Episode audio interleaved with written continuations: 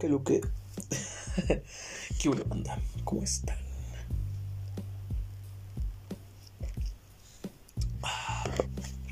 Yo bien. Muy bien, de hecho. Muy bien, ¿eh?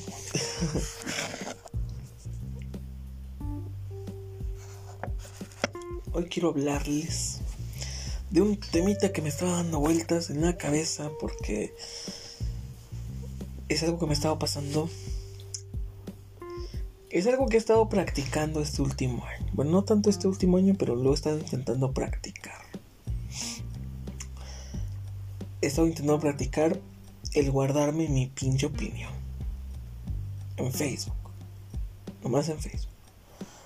Es donde más, es donde más transito, es donde más me muevo, es donde más veo cosas. Y a veces estoy escribiendo una pinche opinión sota, güey, ahí de, mucho texto. Y después digo, a la verga, güey, nadie me está preguntando al chile, güey. ¿Sabes? Si me pongo a pensar, digo, chale, güey, nadie me está preguntando. nadie me está diciendo, güey, ¿qué te parece, güey? ¿Qué, ¿Qué opinas, güey, de esta mamada? O sea, nadie me está preguntando. Y nada. Hablemos de valorar tu opinión, ¿no? De valorar tu opinión. Que básicamente se traduce en pues, que no andes opinando mamadas, ¿no? que no andes opinando lo pendejo. Y creo que es muy valioso saber valorar tu opinión, güey porque por ende tu opinión se vuelve valiosa.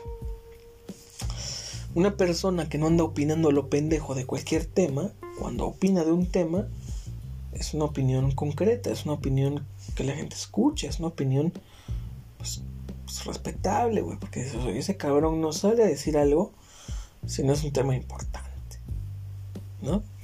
Y digo, nadie de aquí somos famosos, güey, pero creo que es muy importante saber valorar tu opinión, güey saber decir, aquí sí opino, aquí sí digo, aquí sí no lo digo, aquí es importante decirlo, aquí no es importante decirlo. ¿No? Porque me pasa mucho cuando veo rumores o cuando veo teorías de películas. Me pasó mucho con el Spider-Verse. Que yo veía teorías bien pinches chaquetas, güey, bien fumadas, güey bien pasadas de verga, güey. O sea, hubo gente que rumoraba para bien, otros para mal. O unos decían que todos los villanos iban a ser. Bueno, era una, era una teoría mamona, pero había gente que sí la teorizaba en serio. Que todos los villanos iban a ser creados por misterio, güey.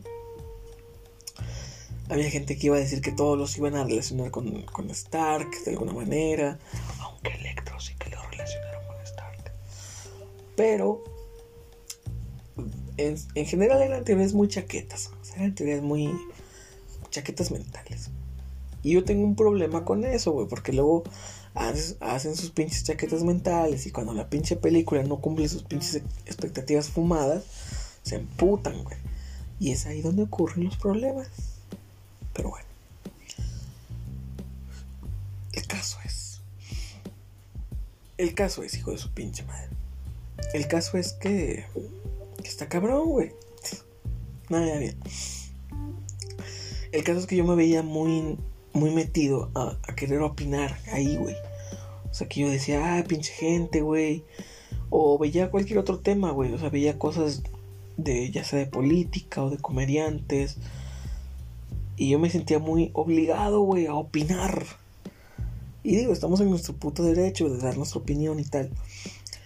Pero yo decía, güey, ¿realmente es necesario, güey? Va a llegar un pendejo que no lea ni la mitad de lo que escribiste y ya se fundamente una opinión de ti y de tu comentario sin haberlo leído completo, sin haberlo analizado completo. Y se va a tomar el atrevimiento de empezar a insultarte y contradecirte y dar su opinión que tampoco nadie le está preguntando. Y a mí se me hace muy engorroso andarme peleando en Facebook. De hecho, ya casi no lo hacía. Porque a mí se me hace muy engorroso.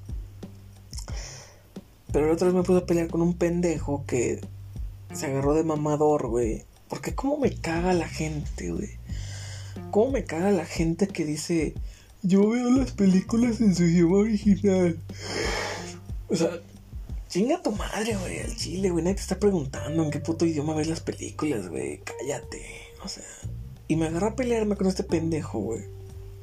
Porque The Top Comics subió un video analizando el último episodio de, de Hawkeye, ¿no? De la serie de Hawkeye. Y, estaban analizando a Kingpin, que pues posiblemente era un, un, un, reboot del personaje porque se le notaba muy, muy diferente al Wilson Fisk de, de Daredevil de Netflix a el presentado en Hawkeye, a pesar de que era el mismo actor la actuación y la presentación del personaje fue muy distinta. El lenguaje corporal de Wilson, su vestuario, su, fuerza también era muy aumentada a comparación del de, Netflix. Y su porte era mucho más mafioso, era mucho más a lo al Capone que lo al Wilson Fisk de, de la serie, digo, de Daredevil, sí, de Netflix. ¿no? Yo incluso lo comparé mucho con el, con el Hulk mafioso, con la personalidad de Hulk que es mafioso, ¿no? Y sí se le nota, se le nota muy diferente y obviamente pues eso nos da a entender que es un, un reboot del personaje, lo cual me preocupa y me hace pensar que Daredevil también lo van a hacer reboot y si ya tienen algo tan chingón, algo tan potente como lo que hizo Netflix, me preocupa muy cabrón, güey, que le hagan reboot. Porque eso da pie a que, a que Disney la cague. A que Disney los haga muy friendly. Que Wilson Fisk tiene que ser un descarado, un despiadado, un hijo de puta. Porque seamos honestos, güey. El Wilson Fisk que nos presentó, que nos presentó Netflix, güey si lo, si lo recuperan totalmente cual, tal cual, puta, va a ser el mejor puto villano de, de, Marvel que han puesto en, pantalla, güey. Que sea canon. O sea, el mejor puto villano de Marvel que, que sea canon en esta en este universo cinematográfico. Sea, va a estar cabrón. Va a estar cabrón. Y pues yo dio mi... Mucha gente dio su opinión, pero no dieron su opinión del personaje. Dieron su opinión de la voz. Mucha gente decía, es que le cambiaron la voz y eso tampoco está chido porque no te da el mismo sentimiento, no te intimida de la misma manera. Y mucha gente decía eso, mucha gente estaba argumentando que el cambio de voz también era un problema con el nuevo Wilson Fisk. Y un pendejo, allá donde los haya, tenía, obviamente, tenía que salir a decir el hijo de puta. Que para él no era un problema. Él decía, lo bueno que yo veo las películas en inglés, así no me preocupo, así no me ando quejando de estas pendejadas. Y digo, a ver, a ver, a ver, pendejo. Primeramente, si ves todo en inglés, ¿sí? Si ves todo en inglés, ¿qué me dices de las películas animadas, pendejo? ¿Mm? Las películas animadas también son doblaje, pendejo, y también están sujetas, pendejo, a que el actor de doblaje cambie. Así que no me vengas con que tú mejor ves las películas en inglés para no sufrir del cambio de voces. Porque te informo, aunque lo veas en su idioma original, también puede existir la, posibilidad de un recasteo. Pendejo. Como lo que sucedió en Harry Potter. Las primeras dos películas, Dumbledore es otro señor diferente al que, al que aparece en la 3.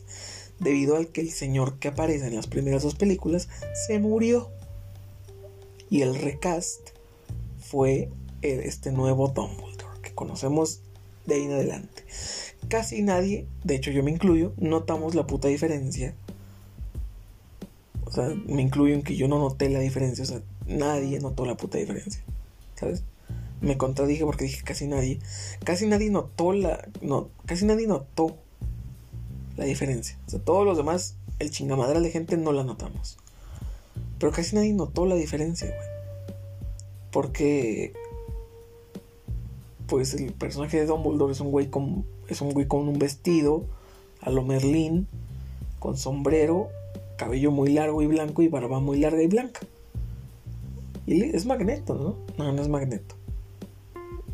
no, Magneto es el del Señor de los Anillos. ¿Sí, no? Sí, ¿no? Magneto es el. el magneto grande, el magneto viejito. Es el que sale en El Señor de los Anillos, ¿no? No, Dumbledore también sale en El Señor de los Anillos, ¿no? No, es Magneto. Neta. ¿Sí, no? Bueno, no sé, luego lo googleo. Ni siquiera sé cómo se llama el güey del Señor de los Anillos. No sabes cómo se llama. Es que no, es que no nos gusta esa saga. No, a mí el chile no me gusta del Señor de los Anillos. El chile a mí no me gusta. Se me hace muy aburrida. Digo, es mi opinión, güey. Mucha gente le mama el Señor de los Anillos y le aburre Harry Potter. A mí me mama Harry Potter y me aburre el Señor de los Anillos. Es que creo que el Señor de los Anillos tiene una. Obviamente tiene una puta temática más fuerte. Tiene una argumentación más sólida y tiene pues es ay es que cómo decirlo es mucho más es mucho es mucho más historia sabes o sea lo reconozco eso es obvio eso es obvio no se puede no podemos decir que no güey.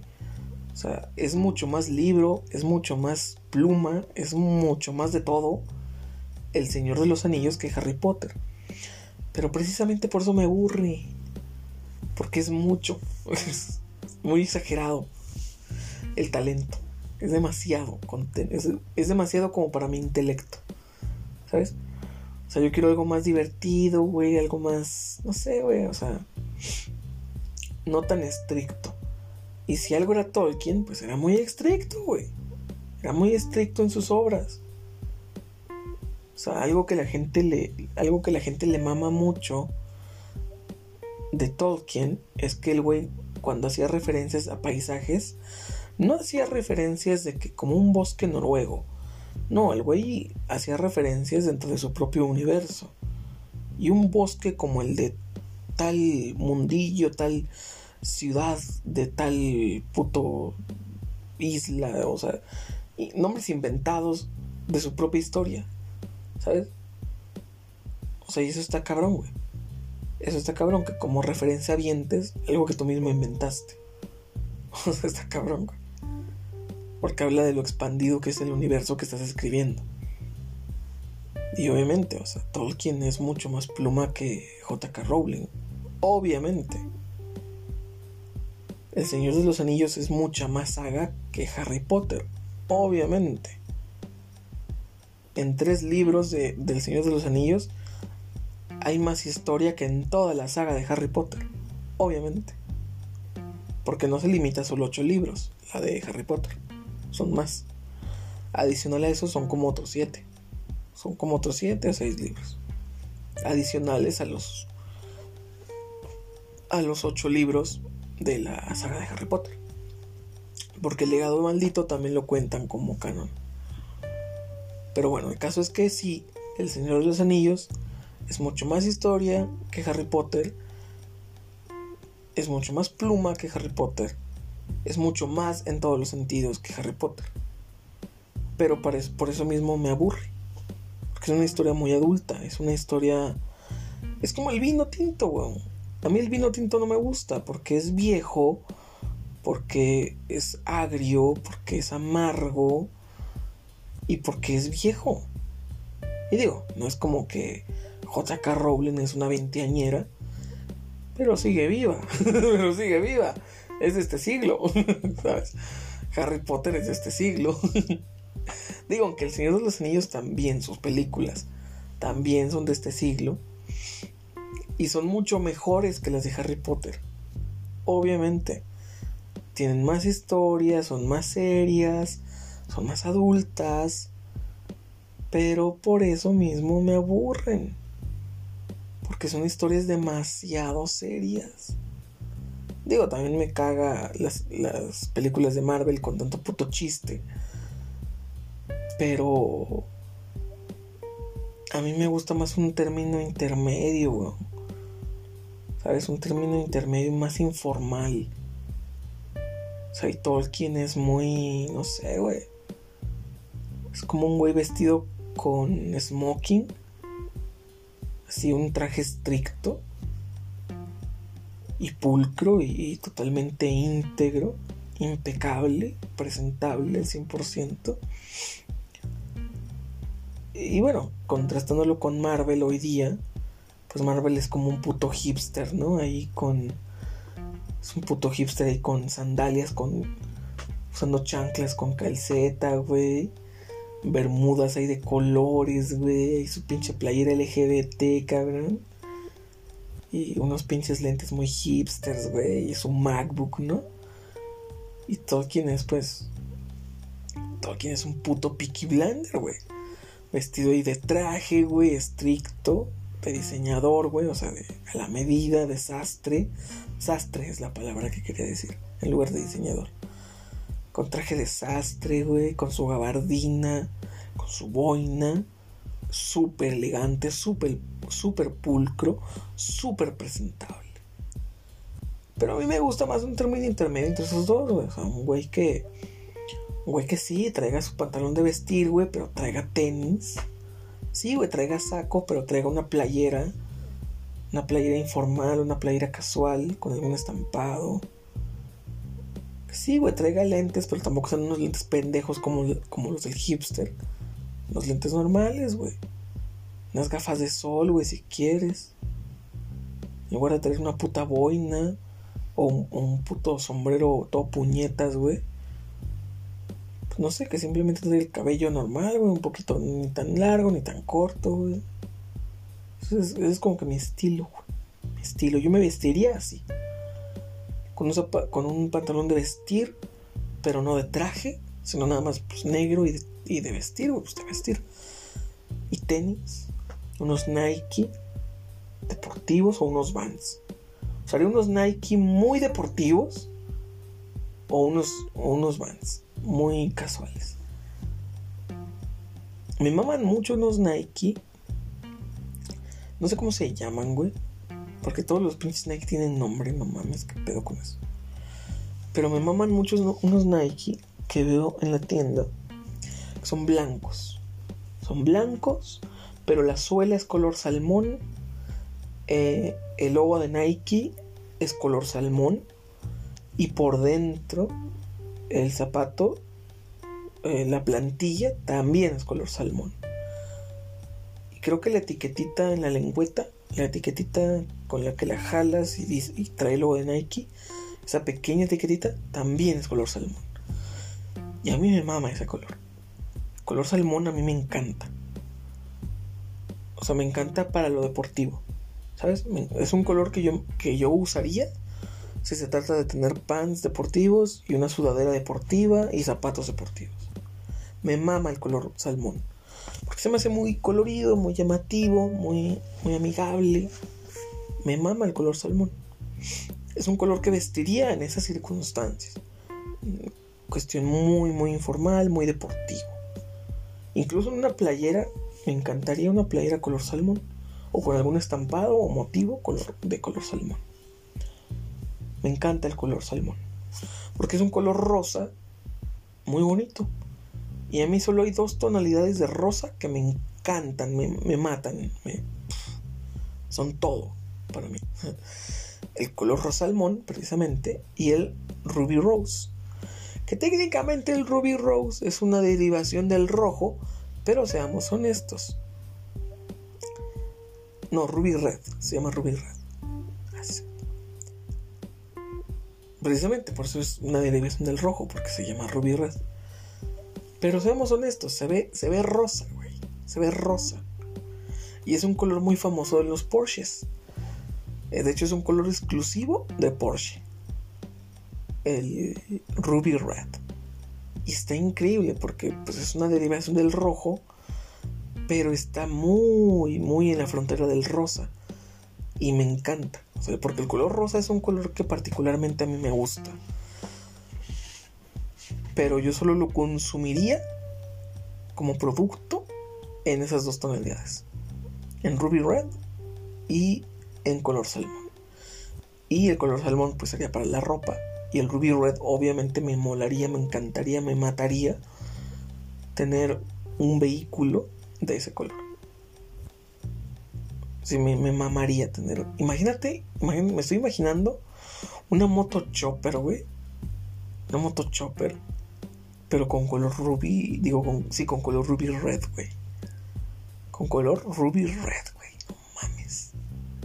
Estaría bien verga porque contrastaría cabroncísimo con el color negro de las piezas de desgaste como las manijas, el faro, eh, las palancas, donde posas los pies, los plásticos, todo eso, ¿no? Contrastaría muy cabrón, güey.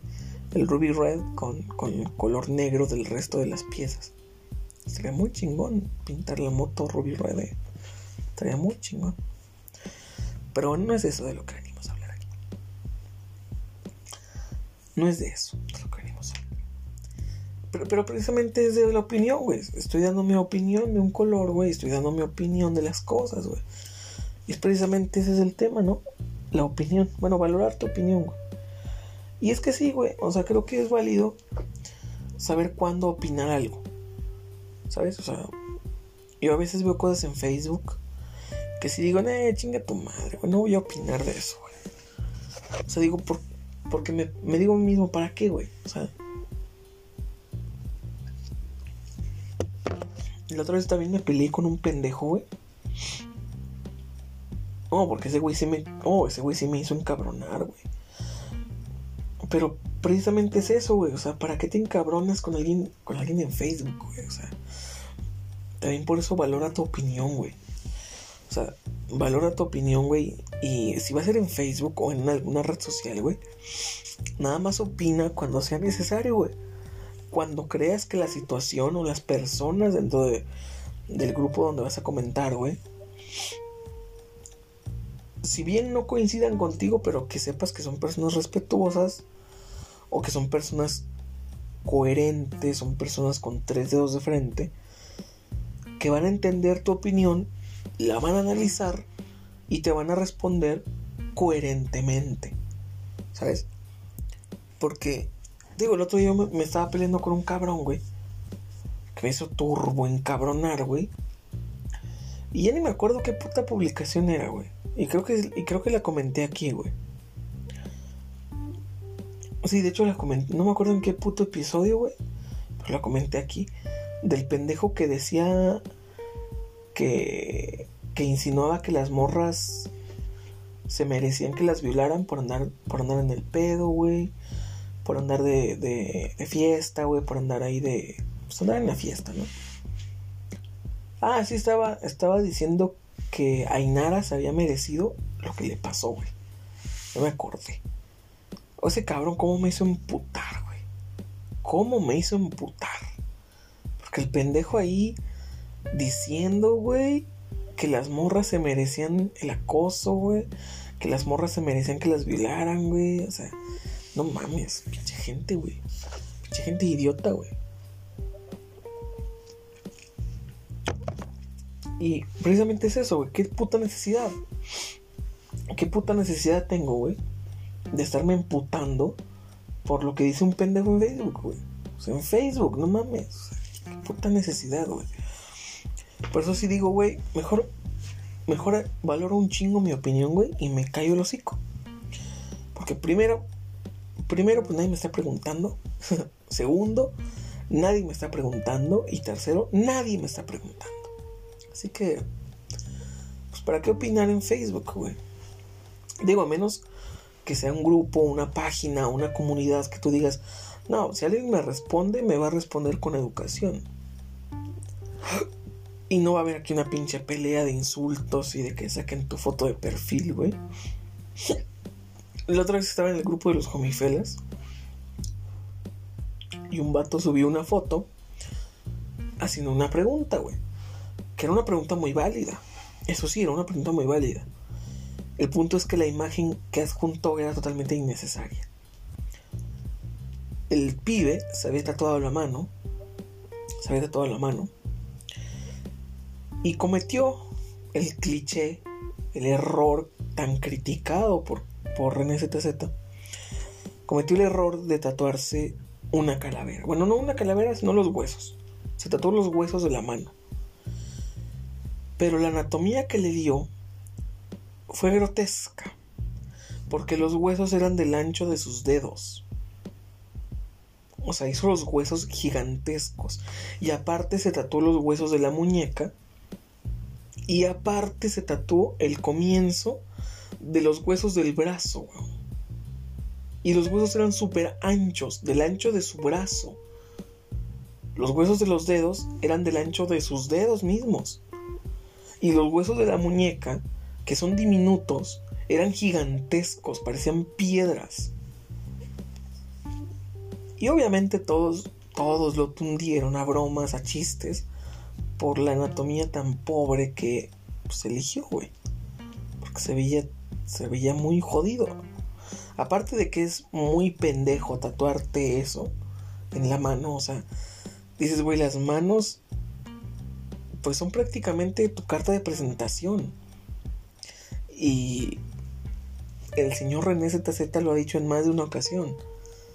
Pibe, si te vas a tatuar las manos, ten muy en cuenta el entorno en el que vives, el entorno en el que te desarrollas y de preferencia que ya tengas una carrera estudiada, que ya sepas qué vas a estudiar. Y si en ese rubro de trabajo, en esa área en la que quieres trabajar, especializarte, el hecho de tener tatuajes sea, o no un problema. Debes plantearte muy bien eso, ¿no? Estos son consejos que da René ZZ. Y el tipo, su pregunta, que era muy válida, era de que, oigan, me tatué hace una semana y me sigue doliendo la mano. La tengo todavía algo hinchada. ¿Es normal? Él preguntaba eso, que si era normal después de varios días de haberse tatuado, aún tener la mano hinchada y con dolor. Él enfatizó más la parte de que le dolía todavía la mano. Y pues muchos empezaron a hacer chistes de que pues sí se nota que la tienes bien, que la tienes bien hinchada por lo pinche grueso que eran los huesos. Y yo le comenté, le puse una frase entre comillas, como un refrán que se dice, y es que hay gente que dice, yo no soy gordo, soy de huesos anchos. Y le puse esa frase y abajito los huesos, los huesos ahí con paréntesis, ¿no? Como diciendo, yo no soy gordo, soy de huesos anchos. Y ponen una foto ahí de tus huesos, ¿no? Y luego el tipo me saca una foto de perfil viejita, en la que estoy ahí de perfil, sonriendo, mostrando obviamente la expansión que me había hecho en ese momento. Y el tipo la saca, la pone ahí, la comenta, la foto, la foto mía, y pone el que critica. Y yo le puse, ufa, chabón, qué, qué buena foto elegiste, chabón. Qué buena foto, qué pedazo de foto que elegiste. Salgo, salgo guapísimo en esa foto. Le dije, si querías, si querías una foto mala, si querías una foto, una foto fea, pues mira, hubieras elegido, y le dije cuál, ¿no? Le dije, hubieras elegido esta. Porque aquí, aparte de que es algo feísimo, doy mucho cringe por la posición en la que estoy y por la cara que tengo, que mira esa cara que me llevas, salgo feo, salgo gordísimo y aparte doy mucho cringe. yo hubiera elegido esa. Para ofenderme a mí mismo hubiera elegido esa foto. Obviamente no te voy a decir cuál, pendejo. Obviamente no te voy a decir cuál. ¿No? Y pues ya le comenté eso al vato. Y pues chingo de gente le comentaba lo mismo le comentaban puras madreadas, puras madreadas, güey. Un vato sí que le comentó de que es normal, güey, porque es una zona muy sensible, tal y cual. Ahí le comentó un rollo, una Biblia.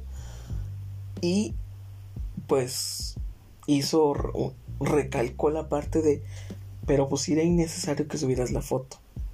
O sea, con hacer la pura pregunta.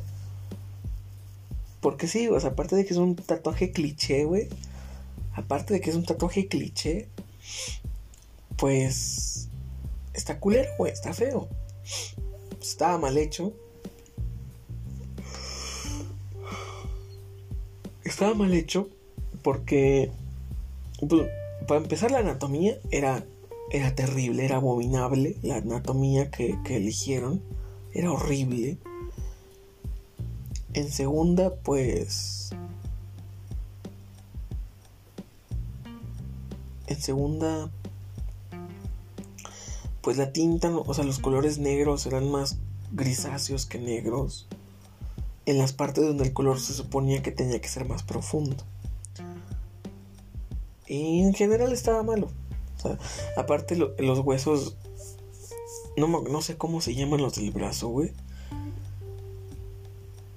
Pero esos dos huesos estaban, aparte de que estaban, eran como tres dedos abajo de la muñeca. Lo que abarcaba el, o sea, lo que abarcaba el tatuaje del comienzo de esos dos huesos.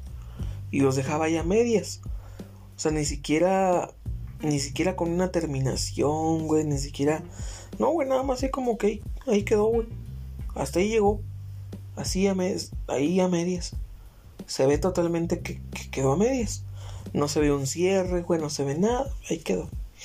O sea, fácilmente el tatuaje pudo haber concluido en los huesos de la muñeca. Pero no, este pibón, pues dijo, ¿sabes qué? ¿Sabes qué, nene? Quería imitar a René, pero no me salió. ¿Sabes qué, nene? Hace, hace, nene, estos tres dedos, nene. Tres dedos, nene. No, no me sale. No me sale imitarlo. Pero sí, o sea, como que nada más ahí un, cuartito de hueso dibujado, mal hecho, mal tatuado, o sea. Digo, aparte, tatuarte huesos es súper cliché, o sea, es súper pendejo tatuarte huesos. O sea, tatuarte la anatomía de los huesos es súper pendejo, no mames, no lo hagan. Tatuarte calaveras, güey, no mames, tatuarte una calavera. Soy calavera, man. Calavera Man. Soy el calavera. El calavera, tío. ¿eh? El calavera. Me meto de una calavera, tío, porque así me saco las fotos. ¿eh? El calavera. Se ven súper pendeja la gente que se tatúa una calavera. Y ni siquiera una calavera completa, weón. Se tatúan la mitad de una calavera, o sea, de la nariz para abajo, para ponerse la, mano en la cara y simular que la mitad de su cara es una calavera. Y así, andan ahí por la vida con una media calavera tatuada en la mano. O sea, digo, si yo estuviera a cargo de contratarte, no te contrataría no por la mala imagen que das con una calavera tatuada en la mano, sino por lo pendejo que estás por haberte tatuado una, calavera en la mano. O sea, no encuentro motivos más válidos para desacreditarte en todos los sentidos y no tomarte en cuenta en todos los sentidos que haberte tatuado una, una media calavera en la mano. O sea, en serio. Digo, hay gente que se tatúa rosas en la mano, que también es muy cliché. También es súper cliché tatuarte una rosa en la mano. Pero, pues ahí cabe la posibilidad de que la, de que la rosa se vea bonita. Dependiendo de tu piel, dependiendo de, tu...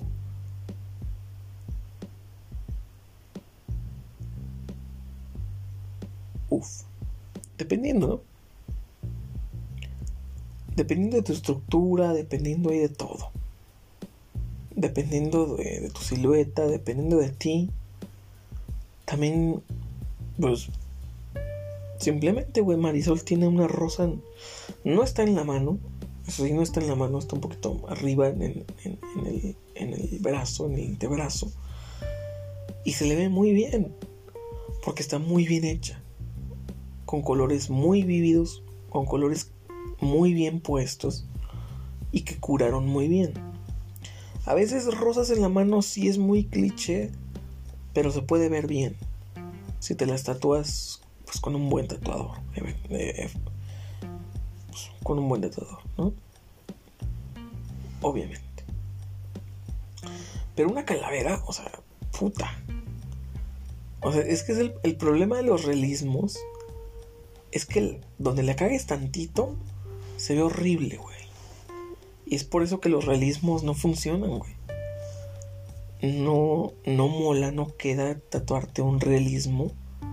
Porque tantito, tantito mal que lo hagas y se ve horrible.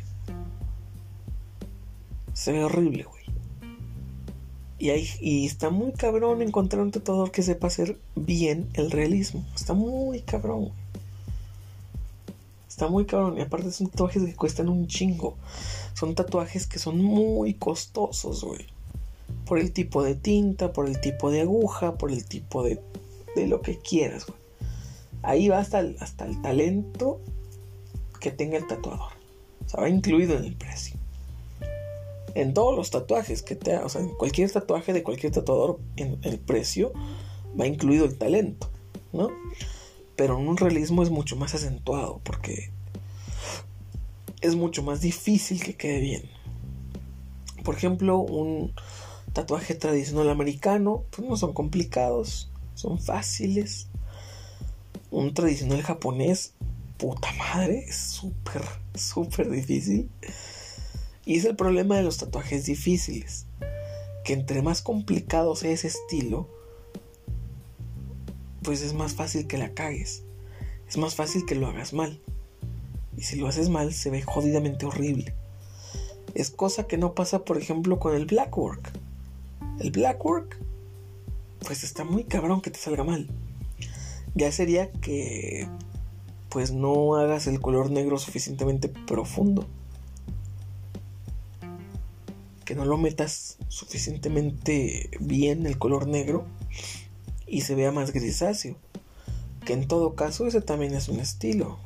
Gray work también existe. no, black and gray, ¿no? Black and, black and gray. Algo así se llama ese estilo. Que que es un contraste de tintas. De hacer un contraste negro con gris. Precisamente pues, de, ahí del, nombre. Negro y gris. Pero el blackwork casi no usa grises. Casi todo debe ser negros profundos. Casi todo.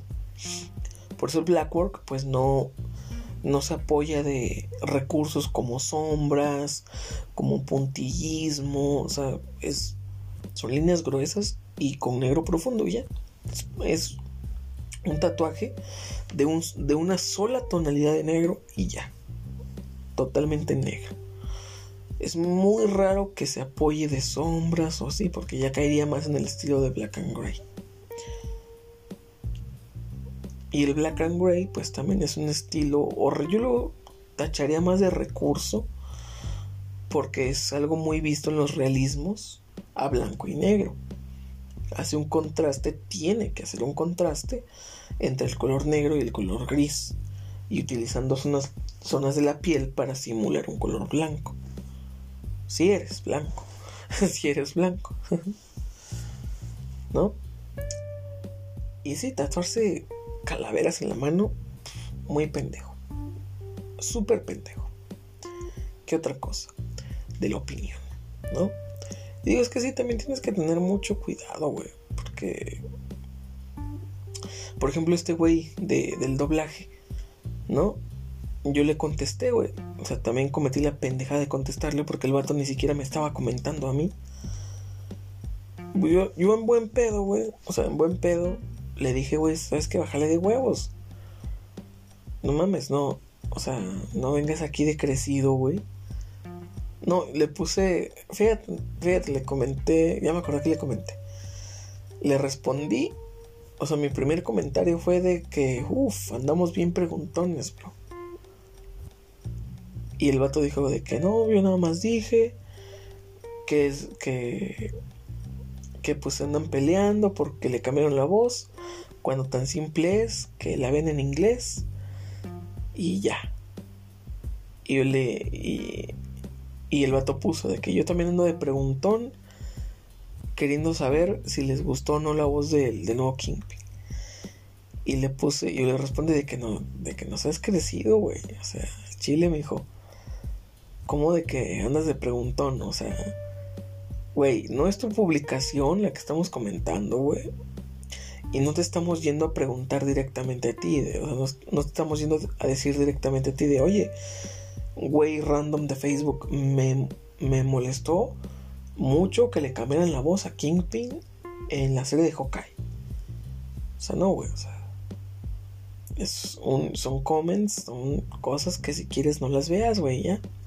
No te estamos yendo a, molestar directamente a ti, güey. Bájale de huevos. No, y así quedó, ¿no? O sea, y le comenté, y el vato me comentó de vuelta. De que no, que empezó a decir que era muy fácil, güey. No, que saber inglés te hace la vida más fácil y así de, güey, al chile, al chile, mijo, bájele un chingo a su pedo. Bájele un chingo a su pedo, mijo. Porque sí, güey, saber inglés, sí, güey, te hace la vida más fácil en el sentido, en el contexto, mm, si quieres buscar un trabajo o si quieres utilizar algún programa más fluidamente.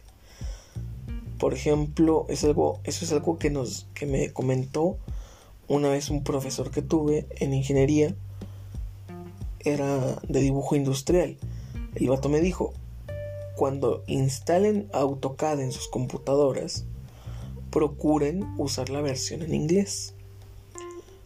Porque si, o sea, si empiezan a familiarizarse con los comandos en inglés, pues no van a batallar cuando instalen otra versión o cuando instalen otro, otro programa distinto que haga lo mismo. Porque los comandos siempre van a ser los mismos. Siempre que estén en, inglés. Porque en español pues pueden variar.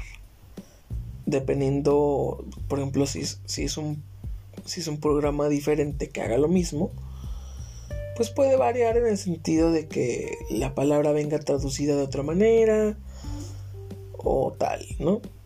Pero en inglés pues siempre son los mismos comandos, siempre tienen el mismo nombre. Y él decía eso, apréndanse a usarlo en inglés. Porque se les va a hacer más fácil cuando agarren otro programa que haga lo mismo, pues los comandos los van a reconocer, porque están en inglés. Y eso sirve mucho, por ejemplo, en programas de edición o en programas en general, o sea, para editar videos, para editar fotos o programas de cualquier otra índole, ¿no? Es conveniente usarlos en inglés. También otro consejo que él daba era que porque algunas versiones puede que no las lancen traducidas. Que no, por ejemplo, en otros programas que hacen lo mismo que AutoCAD, pero que simplemente es otro publisher, pues no te permite traducirlo. Viene en inglés y nada más en inglés. Así, nada más en inglés.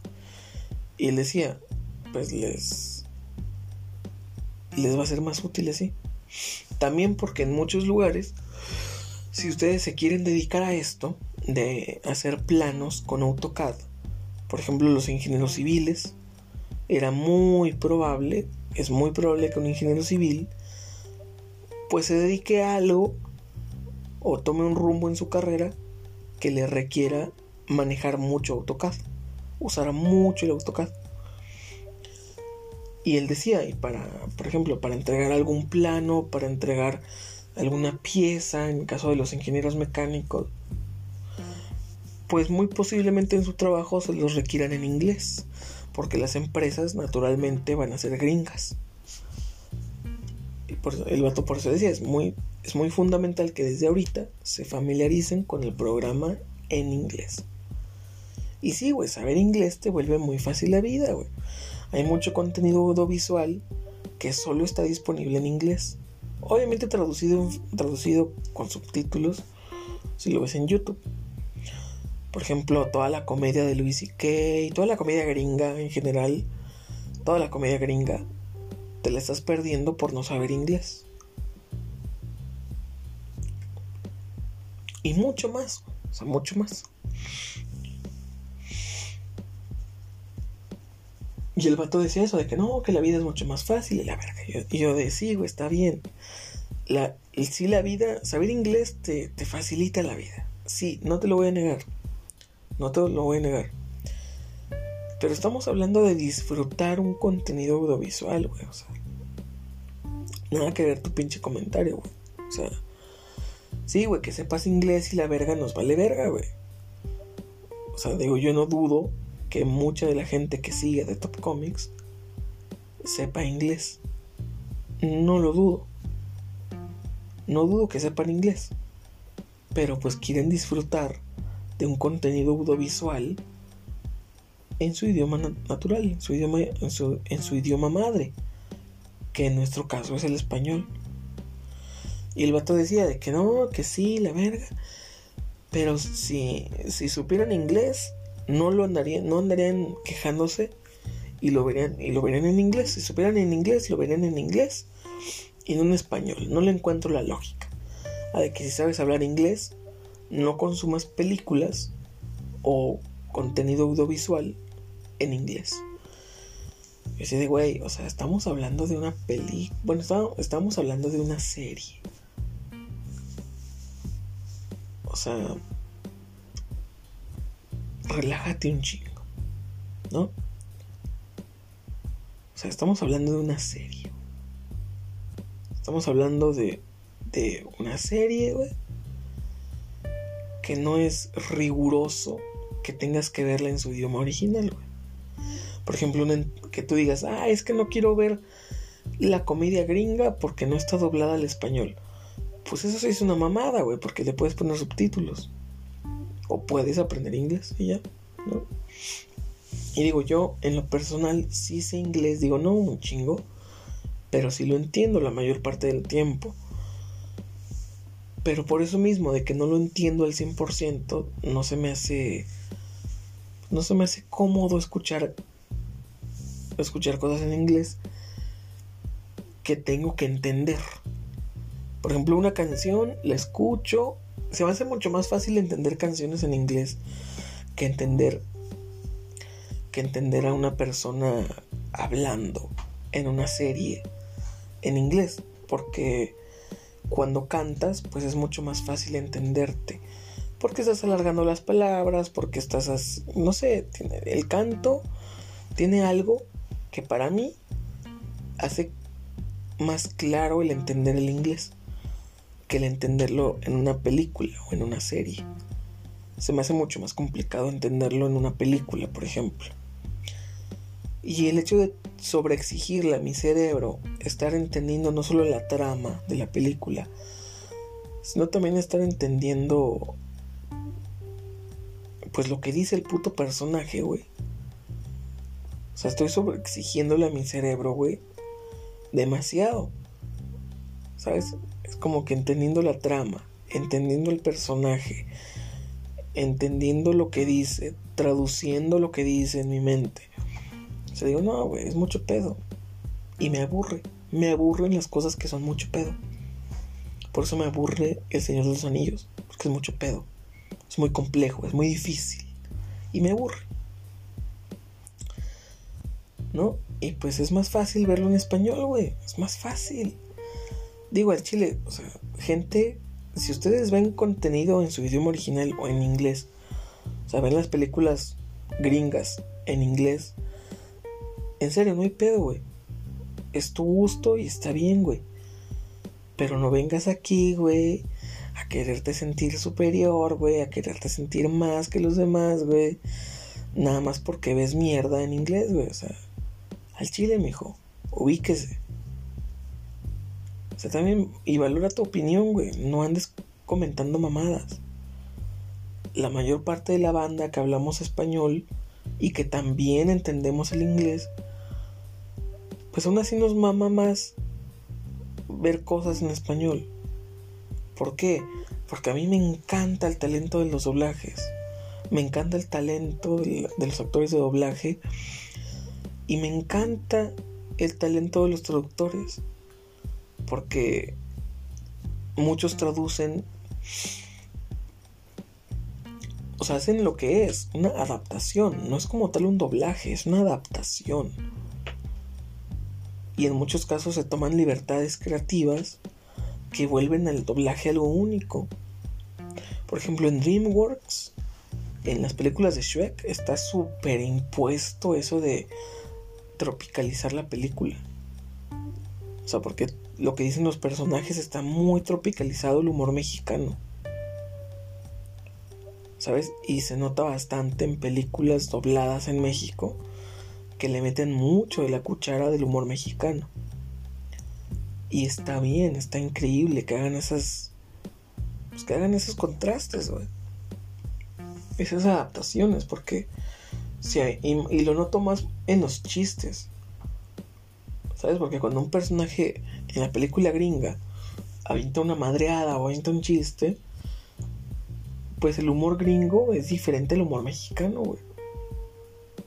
Y si traduces el chiste tal cual, pues igual no le entiendes. No le entiendes el chiste porque es, es jerga gringa.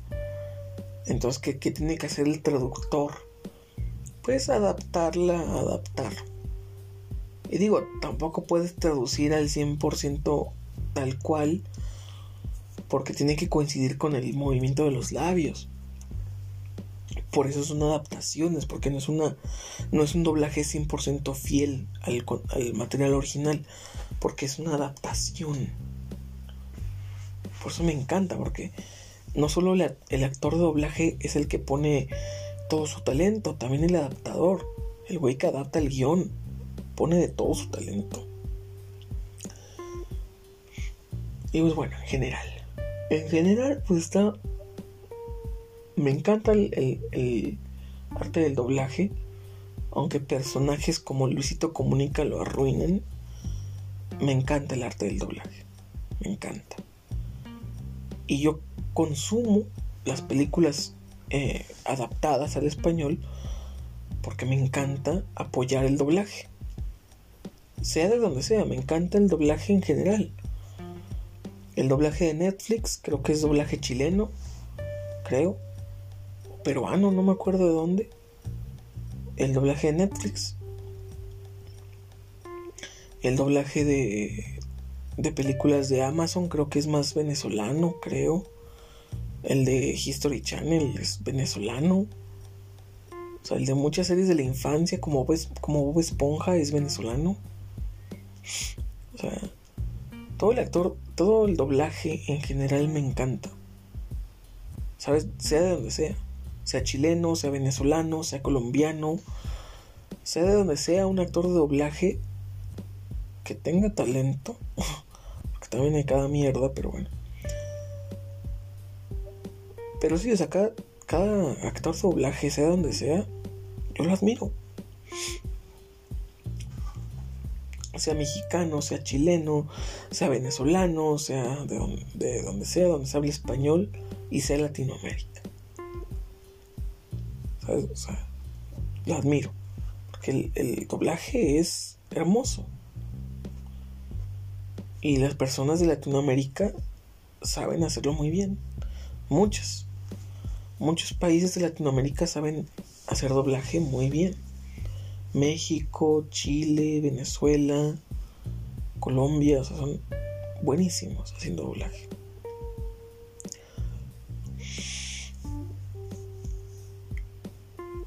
Y se me hace muy mamador, güey, que, quieras ver las películas en su idioma original, que se me hace muy mamador, güey, la neta. Primera porque, güey, viendo la película, tal cual viéndola, vale verga el idioma, ya estás apoyando, güey, a los actores, al director y a la película en general, ya le estás apoyando al verla, con el simple hecho de verla, ya la estás apoyando. Ahora, si ves, el, si ves la película adaptada al español, pues no solo estás apoyando a la película y a los involucrados, también estás apoyando al doblaje mexicano o al doblaje en general.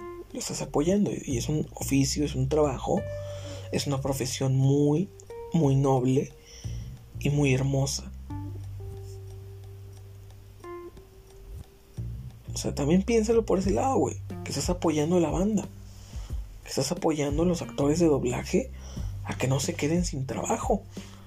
Porque qué culero sería que de un día para otro, por pendejos como tú, que dicen, no, yo veo la película en inglés. Qué triste sería que por pendejos como tú, los actores de doblaje se quedaran sin trabajo. Porque es lo único que saben hacer. Y es lo que aman hacer. ¿Tú cómo te sentirías, güey? Si de pronto un colectivo de pendejos decidiera que lo que tú amas hacer no está chido y no se debería seguir haciendo. ¿Cómo te sentirías, güey? Si de pronto un colectivo de pendejos, por ejemplo, la música, vamos a decir, que la música se debe consumir, un género musical se debe consumir exclusivamente del país de donde se originó. Puta madre, todos escucharíamos blues y jazz, porque de ahí se originó la música en general. Todos escucharíamos blues y jazz y ya, sería toda la música. ¿Qué digo? Decir que solamente escucharemos rock británico, porque de ahí se originó el rock, pues está muy arriesgado decirlo tal cual. Pero sí, o sea, por ejemplo, reggaetón, solo consumiríamos reggae jamaiquino y ya. Y ya. Porque de ahí se originó, güey.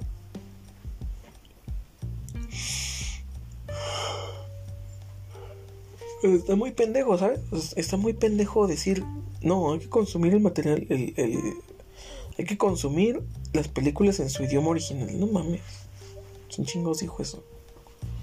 Que tú, que tú las quieres consumir en su, en su idioma original es tu pedo. Es tu problema. Es tu gusto.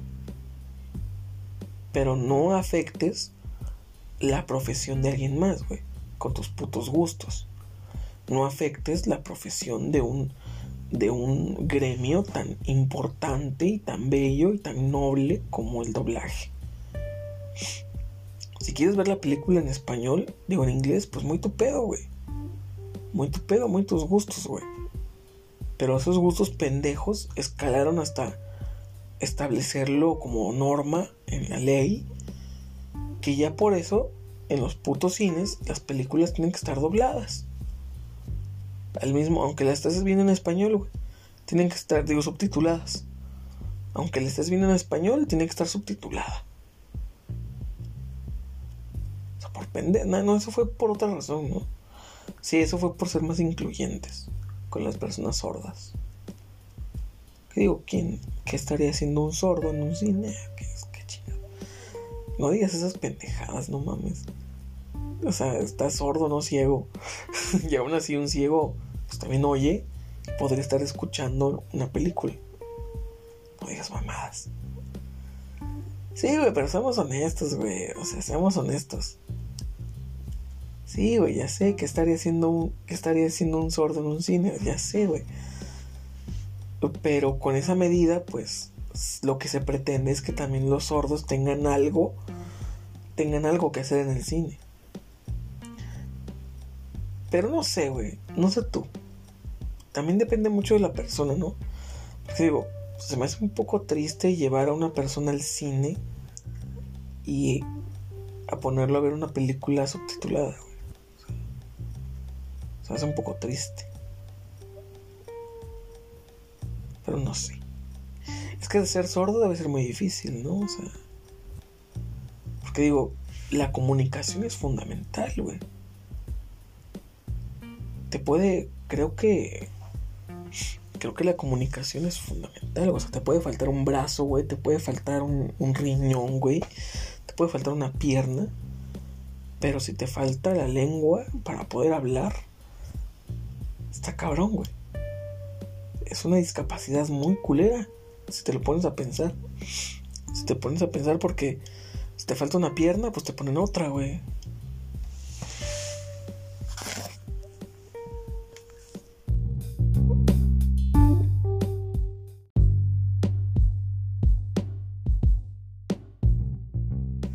Si te, si falta un brazo, pues te ponen una prótesis.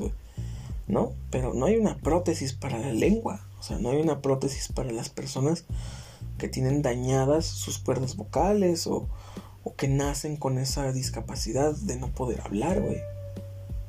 Porque, porque como son nervios que están unidos, que en, cierto punto se unen, la lengua y el oído, pues si pierdes uno, pierdes el otro.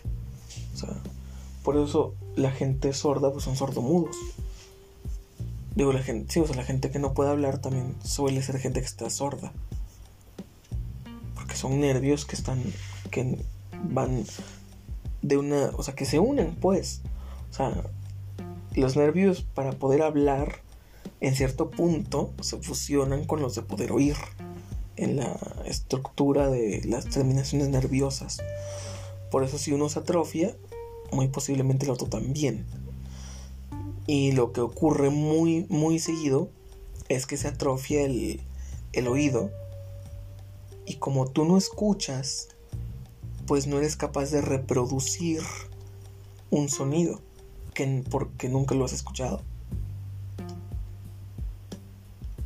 Por eso hay muchas, en muchas ocasiones, gente que es sorda, a veces emite palabras, ¿sabes? O sea, te está haciendo señas, pero también te está como intentando decir las cosas. Porque es gente que perdió la audición, pues, en un punto en su vida en el que ya podía hablar. Pero por ejemplo, los que son sordos de nacimiento tampoco pueden hablar porque nunca pudieron escuchar alguna palabra. ¿Y cómo vas a poder cómo vas a poder emitir un sonido que nunca has escuchado? ¿Cómo vas a poder pronunciar una palabra si nunca has podido escuchar una palabra? ¿Sabes? ¿Cómo reproduces un sonido que nunca has escuchado? Entonces, como nunca ejercitas ese músculo, ese músculo se atrofia y ya no lo puedes usar nunca más. Por eso los, los sordomudos pues, no pueden hablar. En ciertos casos es porque ambos nervios se afectan y pues ya, se afectan, ¿no? Pero lo más común es que sí, o sea, se afecta el oído y si no oyes, pues no puedes hablar. Porque, bueno, si, si en caso de que sea de nacimiento. Si es de nacimiento, pues nunca, nunca aprendiste a hablar, güey. O sea, y ya. ¿No? Pero, pero bueno, ese es un poco el mood en que haría un sordo, ¿no? En, un cine. ¿Qué haría un sordo en un cine?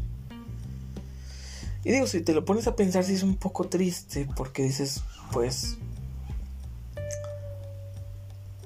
No sé, me se me hace muy triste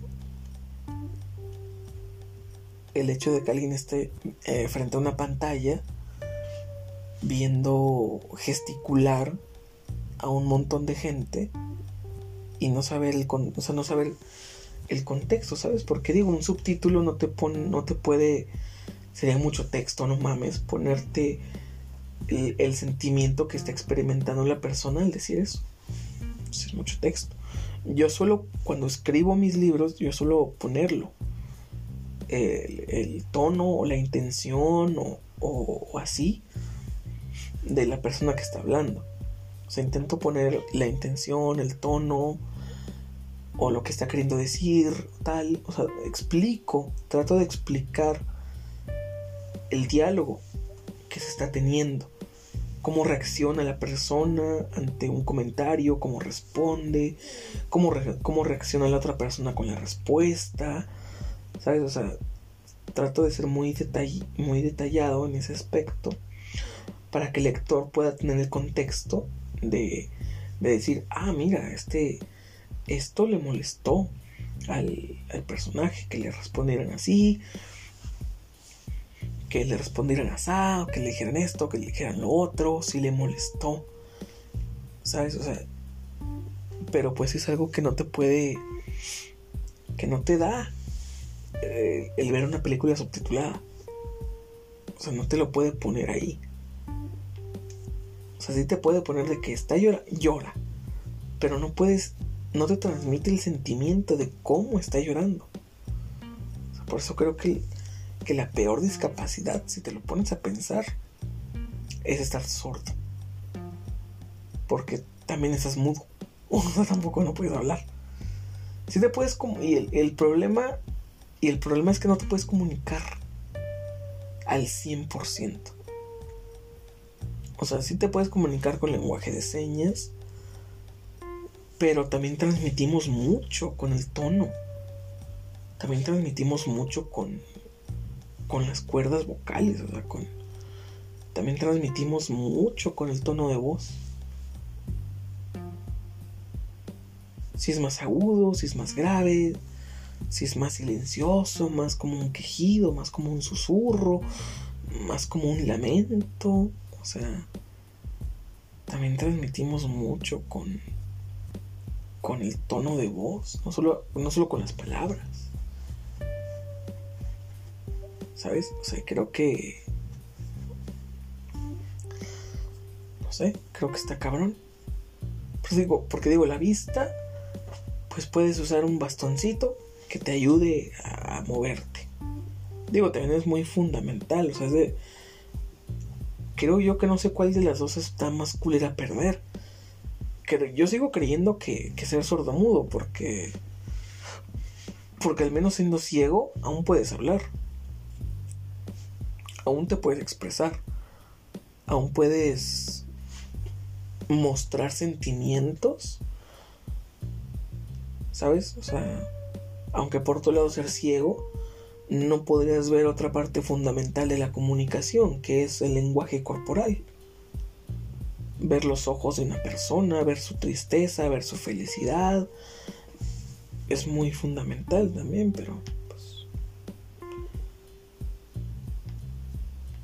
se dice que cuando pierdes la vista, el resto de tus, de tus sentidos se agudizan bastante, así que pues, tienes más audición, tienes más, tienes más olfato. Pero no sé, no sé cuál de las dos está más culera, porque digo, perder una extremidad, pues nada más te ponen otra. nada más te ponen otra. Y digo, está muy cabrón hacer una prótesis de un ojo. ¿Estás de acuerdo?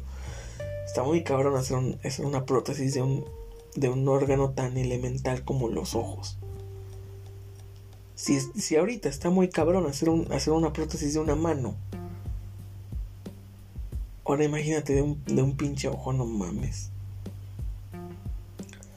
Hoy día la tecnología todavía se la complica, se la está quebrando para hacer una, una prótesis de una mano que funcione igual de eficiente y, y fluidamente que una mano humana una mano real, por así decirlo. Cierto, la tecnología y la ciencia se le están quebrando para replicar fielmente los tendones y, las conexiones nerviosas. Y aparte de todo eso, conectarlo con las funciones motrices. Digo, los dedos de los pies no son muy importantes el poder moverlos, si te pones a pensar. De hecho, no tendríamos no es eficiente moverlos. Es eficiente, o sea, es conveniente que se muevan, que no sean una pieza, que el pie no sea una sola pieza sólida. Es muy conveniente que se pueda mover. Pero si te pones a pensar es totalmente innecesario poderlos mover. Porque una cosa es que se puedan mover y otra cosa es que tú los puedas mover. O sea, sí es muy útil que tengan articulaciones para poderlos mover. Es muy útil. Pero una, una característica que, que apoya mi argumento es que solamente podemos mover con total libertad el dedo gordo del pie. El resto de los dedos, pues, pues muy apenas los podemos mover hacia abajo y hacia arriba. Muy apenas. Y apretarlos un poco. Habrá gente que pueda más, pueda menos, ¿no? Pero en general, como que el promedio es eso. Que puedas mover un poco más libremente el dedo gordo y el resto pues solamente hacia abajo y hacia arriba. Y muy poquito. Digo, habrá gente que pueda más, habrá gente que pueda menos, ¿no? Pero el, argumento que, que respalda, bueno, el detalle que respalda mi argumento de que realmente no es necesario poder moverlos es el hecho de que pues realmente no puedes moverlos como tal, libremente. Y aún así caminas bien. Porque solo es conveniente que puedan moverse, que tengan esa articulación para que puedan adaptarse al suelo, a lo que estás pisando. Es conveniente que tengan esa, esa ventaja, esa particularidad. Pero que tú puedas moverlos es lo que, pues para nada, para nada es útil. No puedes sostener algo con, con el pie, no puedes cerrarlo como cierras la mano. Digo, hay gente que no tiene brazos y utiliza sus pies y después se vuelven muy hábiles, pero es porque vuelven una necesidad el tener que mover los dedos de los pies. Tú normalmente no necesitas mover tus dedos de los pies. Y no sé por qué empecé a hablar de pies. Pero bueno, cerrando, cerrando el episodio, pues valora tu opinión. No te pelees con cualquier pendejo en Facebook, en Twitter, o sea, no necesitas ese estrés en tu vida. No necesitas estresarte así de cabrón para navegar por las redes. Yo digo, todos tenemos una opinión, güey. O sea, sí puedes opinar, güey, pero valora dónde lo haces. O sea, valora dónde, cuándo y cómo. Porque. Porque si no te terminas peleando con cualquier pendejo, güey. Y estresa un chingo, güey. Estresa un berro. Porque en Facebook hay cada pendejo, güey. Que piensa mamadas y pendejadas de hace 100 años, güey. Y hay cada pendejo progre que cree en falacias y en mentiras y, chingo de cosas. Y digo, es muy polarizado decir, no discutas en Facebook. O sea, no te digo que no discutas, pero elige muy bien dónde, elige muy bien con quién. Porque si vas a discutir con cualquier pendejo, mira, no vas a, no vas a aprender un carajo. Y nada más te vas a llevar unos, unos pinches, unos pinches corajes que te cagas. Así que, pues, ¿para qué, güey? ¿Para qué te peleas en Facebook? O en Twitter o donde sea.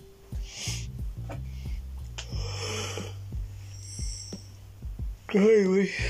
Me dio mucho sueño. Pero bueno. El tema es ese. Valora tu opinión, valora tus... Sí, güey, pues valora tu opinión, güey. Chile, padrino. No ande opinando a lo pendejo. Y si ves a alguien opinando a lo pendejo, pues déjalo opinar a lo pendejo. No vayas a ir a, a pelearte. Porque nomás pierdes tiempo, güey, te estresas, güey, es un rollo. No mames, es. Es mucho pedo. Es mucho pedo y ni pa' qué. No, no, no lo vale. La gente no lo vale. Pero bueno. Ya fue mucho, mucho episodio el día de hoy. Está bien para empezar el año, Empecemos el año bien chingón ahí, con la opinión pública. Bueno, anda.